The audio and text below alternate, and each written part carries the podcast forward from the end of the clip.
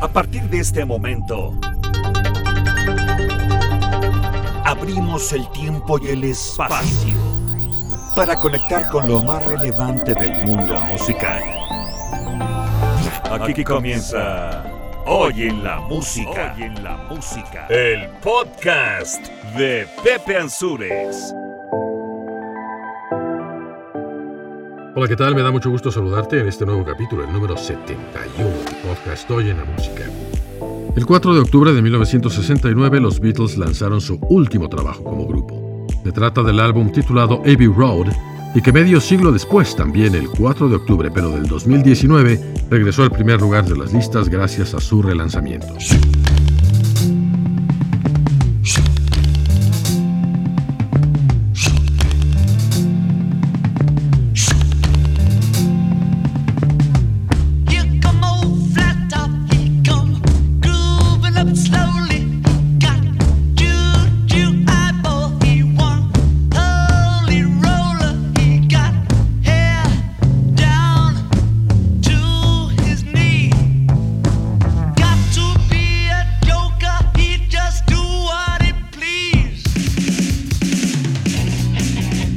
En 1970 falleció la cantante estadounidense Janis Joplin.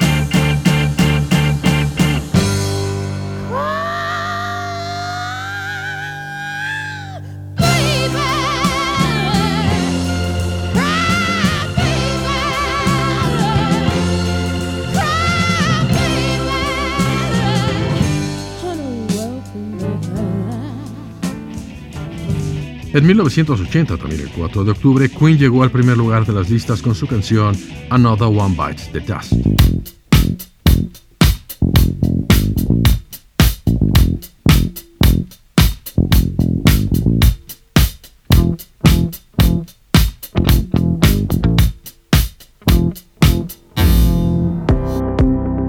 En nuestra sección de cumpleaños recordaremos a Jim Fielder, Chris Lowe de los Pet Shop Boys, John Secada y el DJ y productor BT. Así damos inicio al capítulo 71 de Hoy en la Música, el podcast. Mi nombre es Pepe Ansures, voz y productor de esta recopilación de sucesos y personajes importantes del mundo musical. Agradezco a Max Ansures y Rox Ortigosa por su colaboración muy importante en Ansures Producciones. Aquí vamos.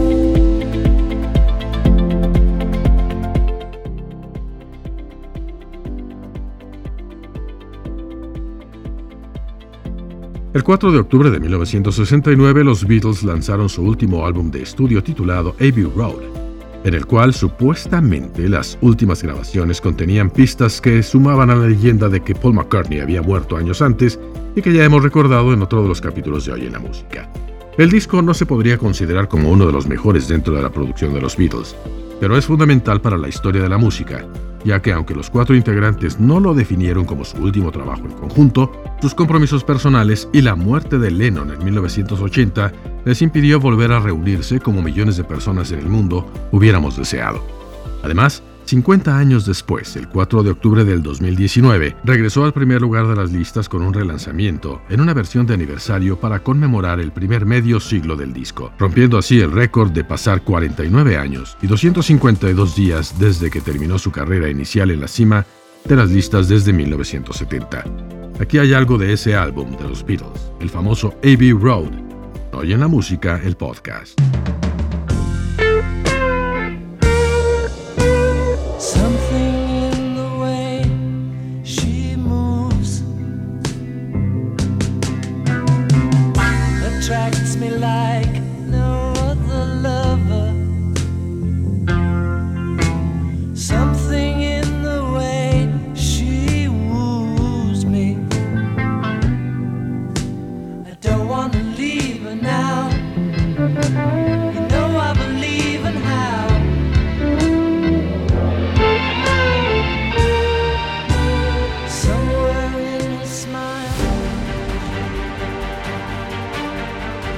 En 1970, el 4 de octubre, la cantante norteamericana Janis Joplin, conocida como la mejor intérprete del rock y soul de la década de los 60, fue encontrada sin vida en el Hotel Landmark de Hollywood debido a una sobredosis de heroína. Janis Joplin tuvo un sencillo póstumo en el primer lugar de las listas titulado Me and Bobby McGee, y en 1971 y posteriormente su álbum Pearl también ocupó lugares preponderantes. Esta talentosa artista es considerada como una de las más influyentes del rock, logrando vender más de 15 millones y medio de álbumes tan solo en su país natal. Además, es miembro del fatídico grupo de los 27, grandes figuras de la música, el cine y el espectáculo que murieron a esa edad y que ya hemos mencionado aquí en el podcast Hoy en la Música. Aquí recordamos algo de Janis Joplin, Me and Bobby McGee.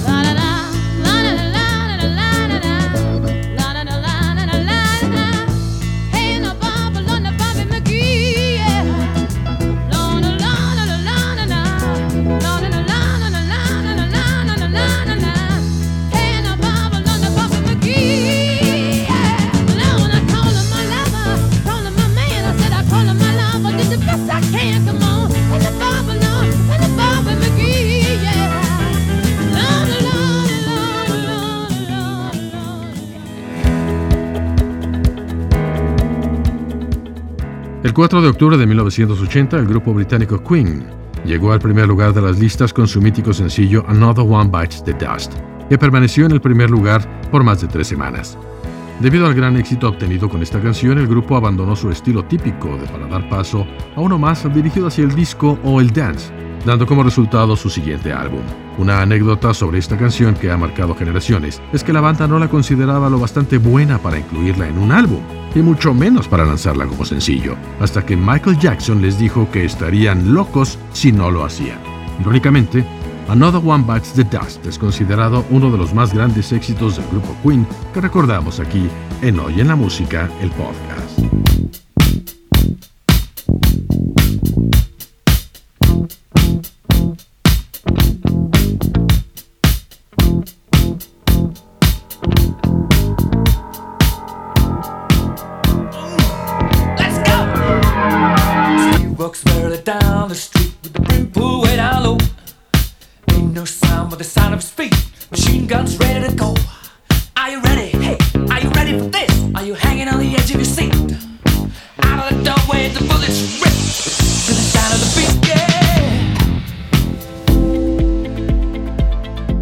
Para recordar a quienes cumplen años en 4 de octubre dentro del mundo musical, mencionaremos primero a Jim Fielder, quien nació en 1947.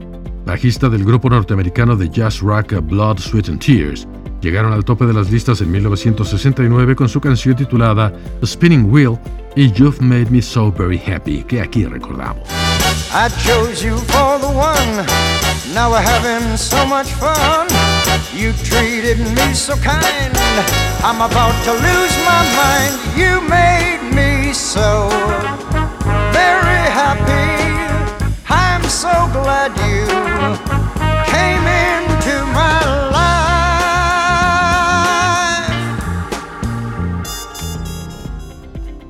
En 1959 nació Chris Lowe, tecladista de los Pet Boys al lado de Neil Tennant con quien llegó al primer lugar de las listas con su sencillo West End Girls en 1986 y que posteriormente colocaría otros 23 dentro del top 40 alrededor del mundo.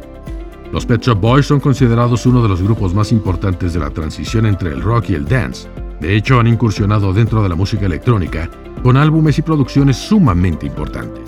Aquí los recordamos, ellos son los Pet Shop Boys y su super éxito West End Girls.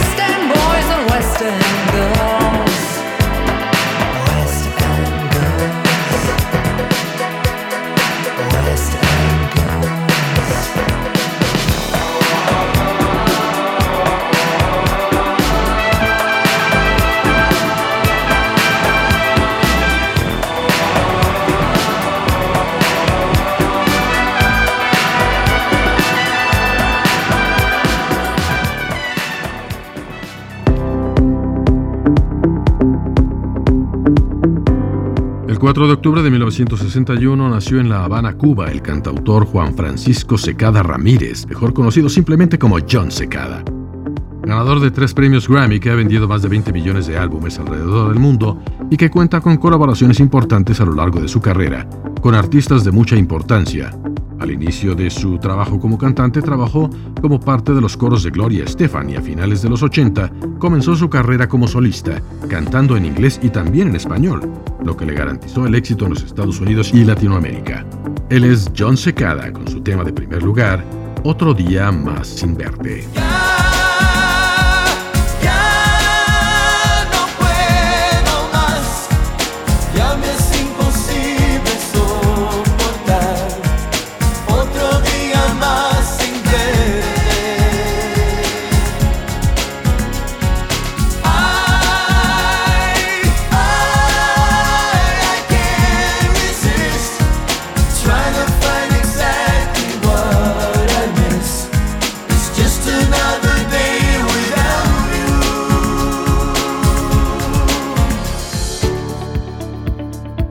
En 1970 nació en los Estados Unidos el DJ y productor Brian Transo, conocido en el ambiente de la música electrónica simplemente como BT por sus iniciales. Ha logrado grandes reconocimientos por sus logros como productor y compositor para artistas como Peter Gabriel, NSYNC, Sting, Black Louis, Seal y los top DJs Tiesto y Paul Van Dyke, por nombrar solamente algunos.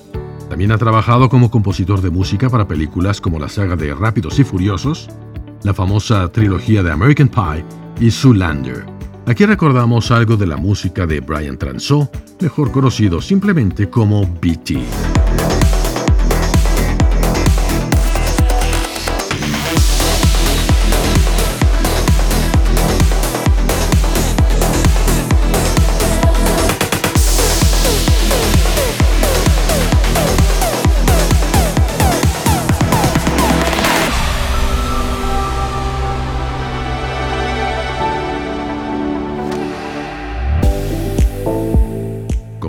Extra recordaremos el estreno de la película The Joker, que aconteció el 4 de octubre del 2019, ganadora del Oscar a Mejor Actor y que incluye en gran porcentaje de la banda sonora canciones compuestas por el legendario comediante Charlie Chaplin, que además de su reconocido trabajo como actor, también tuvo una carrera como compositor, haciendo distintas partituras y canciones para sus películas y sus más importantes composiciones destacan también en algunas otras producciones cinematográficas. También es recordado por millones de personas en el mundo y tiene adaptaciones a varios idiomas de aquello que se llama Limelight o Candilejas en español. Y esa canción es de Charlie Chaplin y aquí la recordamos en Oye la Música, el podcast.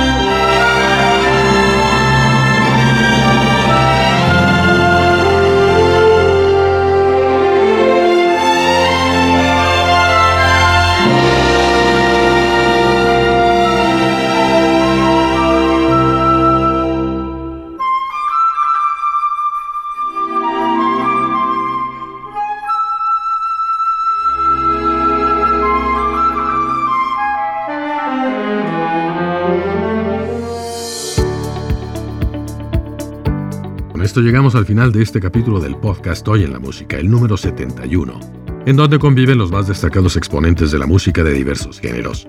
El correo electrónico de contacto es censuresproducciones.gmail.com, en el que puedes enviar tus comentarios, recomendaciones y solicitar asesoría y grabación de podcast, e incluso también otros servicios con los que contamos que incluyen fotografía, video, además de, por supuesto, producción en general, locución comercial, pool de voces, etc.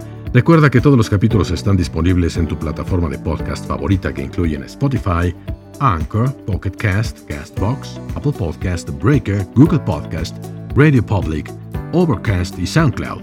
Agradezco en verdad a Max Ansures por su participación en el guion de este capítulo y a Rox Ortigosa por su labor en las relaciones públicas de Ansures Producciones. Mi nombre es Pepe Ansures, deseo que tengas un excelente día y como siempre de mientras te mando un abrazo. Hasta pronto. Por el momento hacemos una pausa. Muy pronto nos reuniremos de nuevo a través de los sonidos para seguir recorriendo la historia de los personajes y sucesos más relevantes del mundo musical. Claro, aquí en Hoy en la Música, el podcast de Pepe Ansures.